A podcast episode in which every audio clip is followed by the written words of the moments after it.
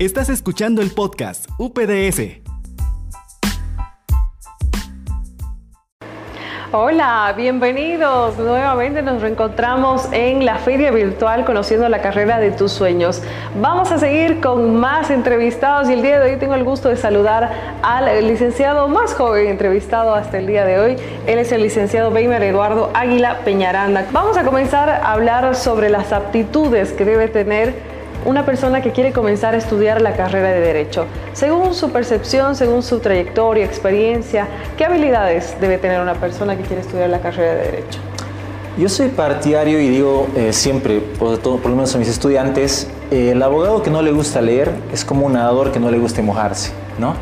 Es decir, el abogado es una persona que tiene que gustarle, disfrutar de la lectura, disfrutar de la investigación, eh, no verlo como algo tedioso, sino verlo como, como parte de, de, adquirir mayor conocimiento, porque el derecho es algo que va en permanente flujo, en permanente cambio. De hecho, que últimamente en nuestro propio país ha habido eh, cambio de mucha legislación, ¿no? muchas normas que se han ido creando, reemplazando por otras. Y ahí es el papel del abogado de estar permanentemente actualizándose. ¿no? Eh, por otra parte, también hay que tener habilidades al lenguaje, tanto escrito como verbal, en el sentido de tener una buena ortografía, una buena redacción, una buena gramática, de hecho, una buena sintaxis para poder hacerse entender, y también en la parte verbalizada, ¿no? porque en realidad el, el trabajo del abogado en esencia es convencer, convencer a un tercero de eh, lo que está proponiendo, con la fundamentación, convenciéndolo con cómo expone los hechos, con la claridad con la que se hace expresar. Entonces son habilidades básicas tanto en la parte escrita como en la parte oral que son indispensables para un buen profesional abogado. ¿no? ¿Una persona introvertida podría estudiar derecho? Eh, va a tener cierto nivel de problemas tal vez en un inicio, eh, pero considero que es posible porque en el ámbito del derecho se puede ejercer en diferentes ámbitos como por ejemplo ser director de un bufete de abogados. Entonces, eh, la profesión tiene la característica de que uno puede elegir si tiene contacto directo con otras personas trabajando en una oficina, por ejemplo, o ser un abogado independiente, ¿no? Entonces, en ese ámbito Mm, puede tener, eh, puede ser introvertido o extrovertido, pero lo que sí tiene que tener es la capacidad de poder hacerse entender, que creo que es lo fundamental, y eh, un pensamiento crítico de la realidad para encontrar soluciones. Creo que eso es en realidad eh, más allá de la forma de la personalidad.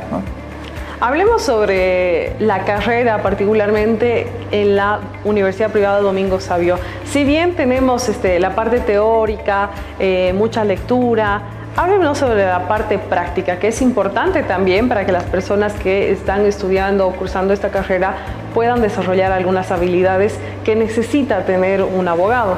Eh, cuéntenos sobre la parte práctica, ¿cómo se la desarrolla en la Universidad Domingo Sabio?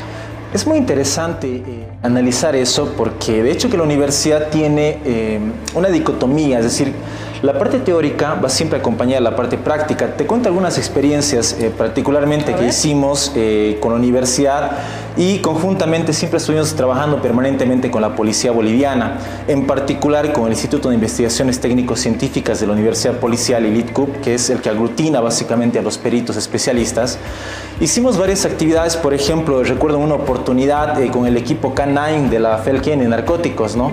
Hicimos una actividad donde vinieron gente de narcóticos con eh, los perros, ¿no? los perritos detectores de droga. Hicimos eh, un simulacro de detección de droga en el curso con los estudiantes para que vean cómo se hacían las pruebas de campo, por ejemplo, cuando se detectaba droga a alguna persona en una carretera.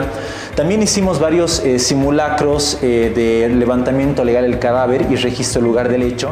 fueron actividades interesantes porque como teníamos también la participación de la policía boliviana, ahí los estudiantes realizaban el trabajo pericial y ellos podían experimentar ¿no? eh, la parte práctica lo que ellos recién van a ver en el futuro cuando sean abogados. ¿no?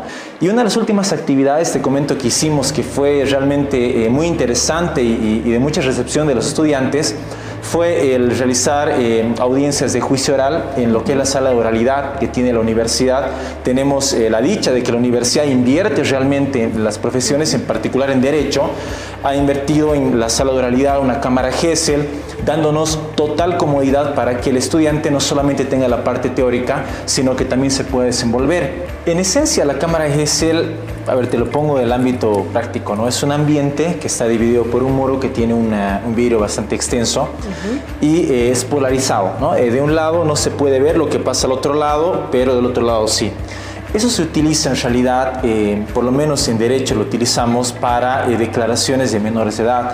Eh, nosotros manejamos un principio de que la víctima no puede volver a ver a su agresor, ¿no? porque cuando ve al agresor hay una afectación emocional muy fuerte. Entonces, para evitar que la víctima tenga contacto con su agresor, ponte una niña, eh, producto un delito de la libertad sexual, una violación.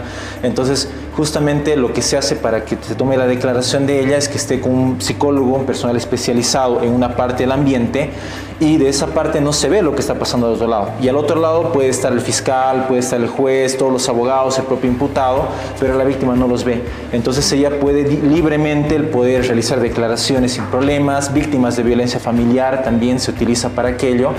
Y es interesante porque en las declaraciones una parte eh, por un micrófono le dicta las preguntas a un psicólogo, por ejemplo, que es con lo que nosotros trabajamos, y el psicólogo al menor de edad le traduce, digámoslo así, la pregunta para que entienda y se, y se dé una cierta fluidez en la declaración, ¿no? sin que exista el riesgo de eh, afectación emocional por parte de esa víctima, de tener que estar en contacto ni siquiera visual con su agresor. ¿no? Entonces, son de alguna manera avances que eh, se han tenido actualmente ya la justicia, tanto tribunales departamentales, las propias estaciones policiales, las defensorías ya han comenzado a implementar también esa infraestructura y por lo tanto es importante obviamente que eh, nuestros estudiantes conozcan porque ahí es donde se van a desempeñar también. ¿no?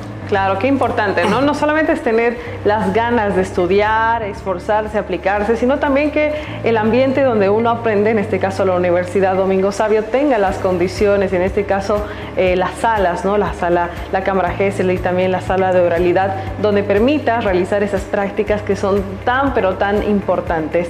Vamos a hablar sobre el tema laboral. ¿Hay trabajo en Tarija para un abogado? La verdad que yo diría que sí. Eh, el crecimiento demográfico de una población eh, hace de que sea necesario eh, que se implementen mayores servicios y mejores también servicios de calidad. ¿no? Eh, Tarija, por ejemplo, es un lugar, un departamento que ha ido creciendo mucho exponencialmente en los últimos tiempos y de tal manera que los conflictos también jurídicos se van acrecentando. Es decir, mientras más población tengamos, es, es, aumenta el índice básicamente también de conflictos de toda naturaleza. ¿no? La delincuencia, por ejemplo, ¿no? aumenta el tema de, de problemas patrimoniales, de lotes, urbanizaciones, ¿no? asentamientos, entonces se generan mucha, mucha, mucha, eh, muchas clases de conflictos jurídicos, el crecimiento de empresas, por ejemplo, da lugar a problemas laborales con los trabajadores, problemas de carácter comercial también, impositivo, entonces yo diría que ese crecimiento que ha tenido Tarija permite que los nuevos profesionales, los nuevos abogados puedan desempeñarse ¿no? adecuadamente. Em, y poder solucionar ¿no? todos los conflictos. Y que, y, y que lo más importante en realidad es de que el profesional eh, sepa hacer bien su trabajo. Es decir, obviamente que un abogado como cualquier profesional tiene que ser una persona que eh, trabaje tan bien que eh, su trabajo sea su carta de presentación. Entonces, cuando uno hace un buen trabajo, esa persona a su vez aconseja a otra persona que contrate ese abogado. Entonces, de esa manera es que eh, uno ejerce de la mejor manera la profesión por el, eh, digámoslo así, eh, cómo las demás personas lo ven y cómo las demás personas pueden aconsejar a otras que ese profesional pueda solucionar su problema. ¿no? Muy bien. Y también vamos a aprovechar de leer algunas preguntas que nos están haciendo llegar. Por ejemplo, nos dicen desde Bermejo, si es que eh, a mí no me gusta mucho la lectura, pero quiero, quiero estudiar derecho, ¿qué le diría a esa persona? Eh, bueno, yo le diría que el derecho no es solamente eh, enfrascarse en agarrar libros y comerse los libros, no. El derecho en realidad es tener un pensamiento crítico, ¿no?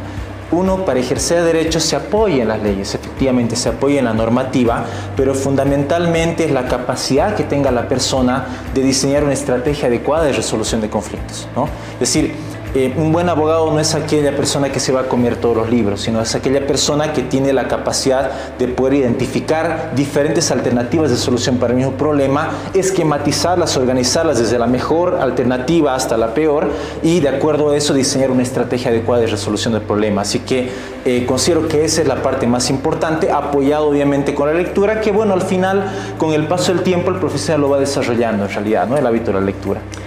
Muy bien, ahí teníamos eh, una explicación y por supuesto que también el gusto de haber conocido un poco más sobre la carrera de Derecho, que puede ser la carrera de tus sueños. Si tienen más consultas, los invitamos a que puedan apersonarse a la Universidad Domingo Sabio para que podamos también aclarar sus dudas.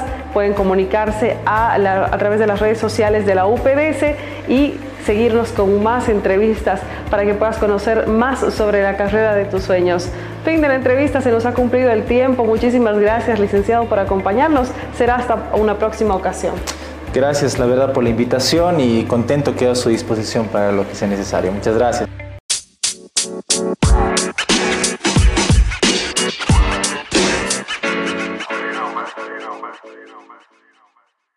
No olvides seguirnos en nuestras redes sociales. Hasta la próxima.